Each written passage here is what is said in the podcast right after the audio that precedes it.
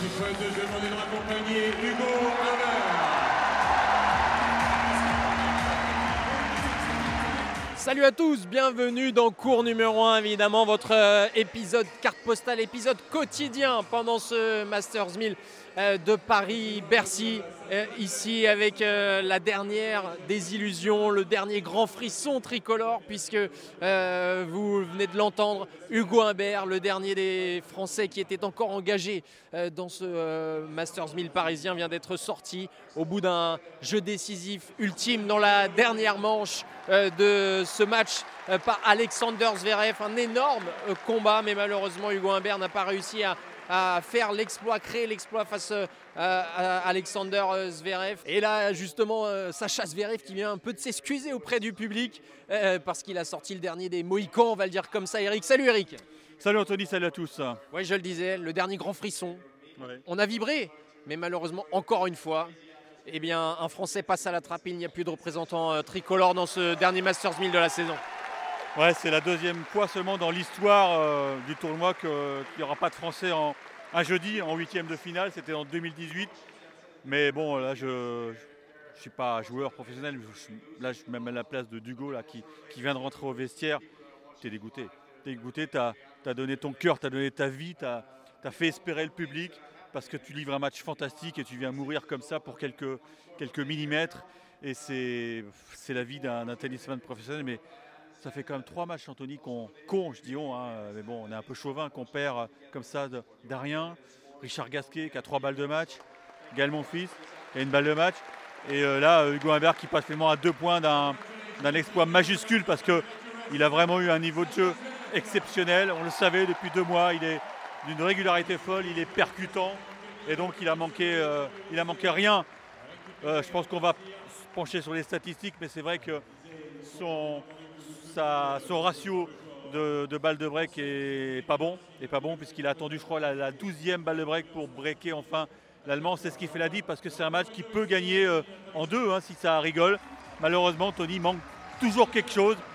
Et qu'est-ce qu'on peut leur dire à ces Français? Ouais, il manque des choses. Il, manque quelque chose, Eric, mais je vais aller plus loin. Euh, on s'attendait à beaucoup mieux sur cette édition. Hugo Humbert qui fait quand même demi-finale du côté de Bâle. Gaël Monfils qui remporte le tournoi de, Stockholm. Arthur Fils aussi qui a montré de très belles choses ces dernières semaines. On s'était dit, ça va quand même rigoler, ça va sourire cette semaine ici. Pas, pas de là à penser qu'il y aurait euh, trois Français en demi, évidemment, mais qu'on verrait des Français au troisième tour, voire peut-être un peu plus loin. Et malheureusement, tout le monde s'est craché. Alors, il y a quand même cette gestion des moments clés qui a fait énormément défaut, que ce soit à Richard Gasquet, à Gaël Monfils et ce soir à Hugo Humbert. Parce que sur quelques points importants, il ne les gère pas bien, alors que dans l'ensemble du match, il a un niveau de jeu quand même excellent. J'ai envie de dire, il jouait top 10 ce soir. Il jouait top 10, mais voilà, ça ne suffit pas parce que euh, il y a des mauvais choix euh, tactiques à des moments cruciaux. Alors, est-ce que c'est dû au stress? Est-ce que c'est dû à- au manque d'habitude aussi de, de gérer ces, ces grands matchs?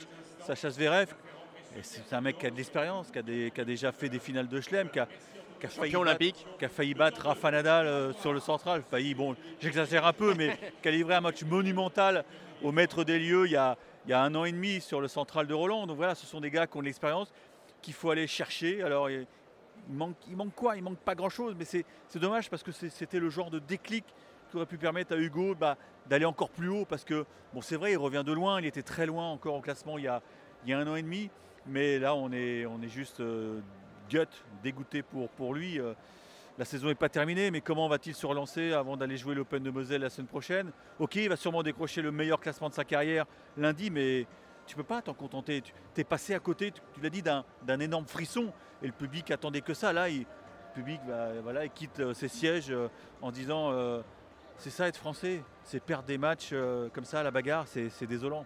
Oui, parce que c'est clairement le sentiment de la semaine. On a vu des beaux matchs, on a vu des, belles choses par moments. Un Richard Gasquet sur une fin de troisième set qui a été exceptionnelle et puis bah, qui s'est un peu euh, loupé sur sa, balle de match, clairement.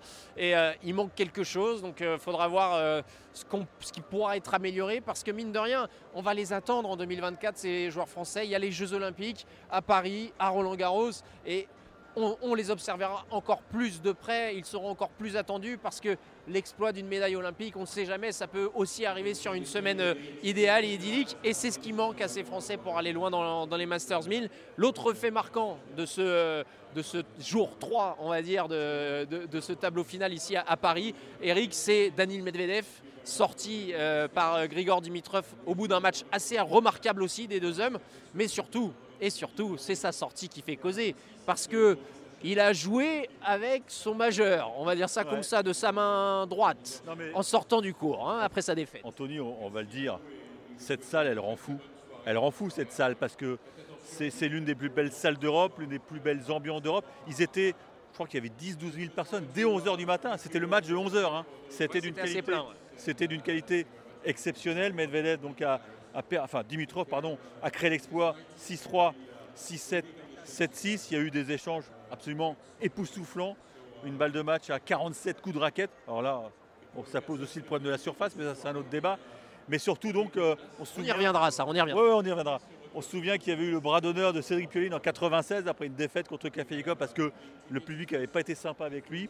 Et ben là, c'est pareil. Il s'est fait chahuter, Danil. Et Il a même il- menacé de faire grève à un Ouais, moment. hein. Il s'est arrêté de jouer, il a dit mais arrêtez, il me siffle, moi j'arrête. J'arrête. Et quand il a compris que l'arbitre allait lui, lui filer un carton rouge, bon bah il a repris le jeu et finalement donc il s'est incliné. Logiquement, j'ai envie de dire, c'est normal que, que Dimitrov soit allé chercher le truc. Euh, et puis euh, en quittant donc le cours, il y, a, il y a une dizaine de mètres pour rejoindre le, le fameux tunnel. Et là, il a, je sais pas, il a joué avec ses mains. Et bon, on a vu qu'il jouait avec son index. hein. Alors en conférence de presse, il était fantastique parce que je vais vous dire, vous allez l'écouter en français, mais la meilleure saillie, la meilleure réplique, c'est en anglais. Il a dit non, non, pas du tout. J'étais en train de vérifier mes, mes ongles, donc non, non, j'avais rien contre le public français. Ce public est fantastique. Qu'est-ce que je pouvais avoir contre lui? Mais Maintenant, on va l'écouter en anglais. Il règle En ses français, en français. Oh, oui, pardon, en français, Anthony. On va l'écouter en français. C'est un message, un message subliminal, mais on, on comprend aussi que le public de Bercy n'est pas apprécié par beaucoup de joueurs. Écoutez-le, c'est très instructif, comme d'habitude, avec Daniel Medvedev. Et bon, avec le public, franchement, euh, si on prend tout le match qui était 3 heures, quand je, je jette la raquette, euh, j'ai le droit de me faire siffler, entre guillemets, parce que bah, c'est une mauvaise action. Par contre, si je serve, il applause en même temps et je me fais siffler, c'est un peu bizarre, mais bon, c'est le public à Bercy, tout le monde le sait, tous les joueurs euh, le savent. Il n'y a pas tout le monde qui aime jouer ici, il y a certains qui aiment. Moi, je jouer beaucoup mieux à Bercy quand il n'y a euh, personne. C'est la seule fois que j'ai gagné. Ouais, ce qu'il dit, c'est quand même euh, assez symptomatique. C'est pas la première fois qu'on entend un joueur ici, et un joueur important, hein, le dire. Le public de Bercy, nous on appelle Bercy hein, ce tournoi, hein, le public de Bercy est certainement l'un des plus versatiles, l'un des plus bruyants, l'un des plus euh, indisciplinés, au moins si ce n'est d'Europe, voire peut-être du monde. hein. Bah écoute, euh, il y a deux ans, c'est pas si vieux que ça, il y a deux ans, le match entre Hugo Gaston et Carlos Alcaraz. Alcaraz, qui à l'époque était, euh, était déjà un génie, mais il a sombré, il était dans une machine à laver. Et il l'a dit, ce match a marqué sa, sa carrière à, à Carlos Alcaraz. Il, a mis- il avait mis du temps d'ailleurs à se remettre euh, des émotions de ce qu'il avait vécu. hein. Mais je te dis, ce public peut rendre dingue. Et donc Dani Medvedev est parti comme un dingo. Alors, il s'en remettra parce que bon, euh, c'est- c'est un- c'est qu'un tournoi comme un autre. Mais il l'a dit avec, euh, avec beaucoup d'humour. Euh, La seule fois où il a gagné ici, c'était quand c'était à huis clos à cause du Covid. C'est sûrement pas hasard. Il a surtout dit j'ai très bien joué, j'ai joué la phrase ça a été j'ai joué monstrueux, surtout quand il y avait personne. Voilà, c'est ce qu'il a dit Daniel mais on l'adore. C'est le plus français des Russes, il nous fait quand même beaucoup rire et il est, important dans ce tennis euh, parfois peut-être un peu trop euh, calfeutré, il met de l'émotion et, c'est bien d'avoir Daniel Medvedev sur le circuit. Et l'autre fait évidemment du- de ce jour 3, Eric, c'était on l'attendait parce qu'on l'avait pas eu ces, derniers, ces dernières euh, semaines euh, depuis, euh, depuis l'US Open, hein, quand même, mine de rien. C'était l'entrée en lice d'un certain Novak Djokovic. Et bah, petite promenade de santé, hein, tranquille. Oui, il n'a pas joué depuis même un, bon, un petit match de Coupe Davis, mais c'est vrai que sur le circuit, sa dernière apparition, bah, c'était quand il avait soulevé le trophée à, à Feshki Melos.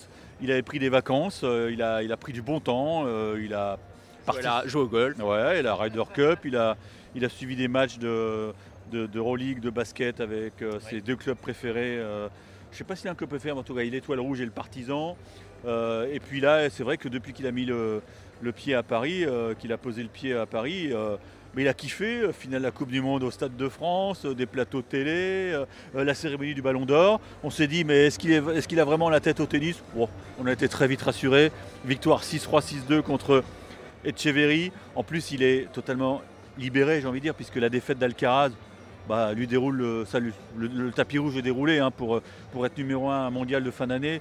Mais bon, je pense que là, les, les pas l'essentiel. Moi, ce qui m'a frappé, c'est euh, l'originalité de sa, sa tenue.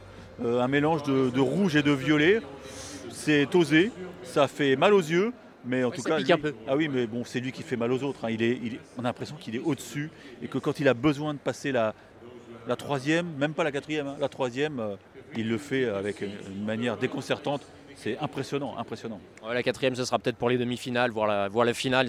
Mais c'est vrai qu'il a une marge incroyable. On va finir ce- cet épisode quotidien parce que c'est quand même aussi un élément important de cette journée. Il est au pile au moment où l'on vous parle et on enregistre cet épisode euh, quotidien, 22h07, 22h passées. Logiquement, la night session, Eric, lors de ce Masters 1000 ici à, à Paris, est censée démarrer not before 19h30. Euh, donc on est quand même un petit peu en retard. Et on a remarqué aussi sur les réseaux qu'il y avait évidemment tous les spectateurs de la Night Session qui sont entrés dans les, les, coursives de Bercy depuis, long- depuis longtemps, depuis un bon paquet d'heures, mais qui ne peuvent pas rentrer évidemment puisque ce n'est pas leur billet. Euh, ça devient problématique la, programma- la programmation. hein. Non, mais tu as raison, on va pas ouvrir une polémique, mais ça devient un vrai problème. Et je pense que Cédric Pioline en, en est tout à fait conscient. Mais en fait, ils n'ont pas le choix. En day session, donc la journée, il y a 4 matchs au programme. Si tu as 4 matchs en 3-7, tu débordes forcément. Là, tu as beaucoup débordé parce que le match de, de, d'Hugo a, du- a duré pas loin de 3h30. Donc c'est, trop. Euh, c'est frustrant pour les. Moi, j'ai une pensée pour eux. Franchement, ce sont des passionnés de tennis. Et, je lisais sur les réseaux qu'il y en a certains qui vont juste se contenter du premier match parce qu'après il faut rentrer à la maison. Donc il faut trouver une solution. En grand chelem, on le note, euh, euh, la solution est très simple et c'est devenu maintenant, ça va devenir une mode, une mode entre guillemets, à l'US Open. Des sessions, coup d'envoi à midi avec un, seul match féminin, un seul match masculin, donc deux matchs au programme. Comme ça, ils sont sûrs que la night session commence à l'heure. Ce sera aussi le cas à l'Open d'Australie en janvier prochain. Euh, les Australiens, et c'est pour ça aussi qu'ils débutent le dimanche, mais donc ils ont décidé de ne programmer que deux matchs sur la Rod Laver Arena. C'est frustrant pour les fans, il n'y a pas de solution miracle. Pourquoi? Parce que Bercy est trop exigu, et c'est pour ça aussi que Bercy va peut-être déménager. Tu ne peux pas programmer des grands joueurs sur le cours numéro 1. Et là, c'est vrai que les affiches d'aujourd'hui, Anthony, elles, C'était un programme 5 étoiles. voilà, exactement. Et c'est même un programme qui, qui était plus- beaucoup plus sexy que les journées de- des huitièmes de finale demain. Voilà, c'est dit au passage. Mais voilà, il n'y a pas de solution miracle. Les grands perdants, ce sont ceux qui avaient misé sur la night session de ce mercredi soir. Et ils vont se retrouver euh, certainement le bec dans l'eau pour rentrer chez eux. Il n'y aura plus de transport. Voilà, il faudra payer un VTC quand tu viens de loin. Ça fait mal la facture pour la soirée à Bercy. En tout cas, merci euh, Eric pour ce, nouveau, cette nouvelle carte postale. Comme d'habitude, on se retrouve demain. Pour vous demain ou peut-être ce soir en fonction de quand vous écoutez cet épisode. Euh, Si vous êtes en train de faire votre footing, n'hésitez pas à, à- à commenter, partager, vous abonner à, euh, à toutes les plateformes de téléchargement à cours numéro 1 parce qu'on est en train de grimper dans les classements et c'est grâce à vous. Alors merci beaucoup et on se retrouve très vite sur euh, RMC. Ciao ciao. Ciao. RMC, Cours numéro 1.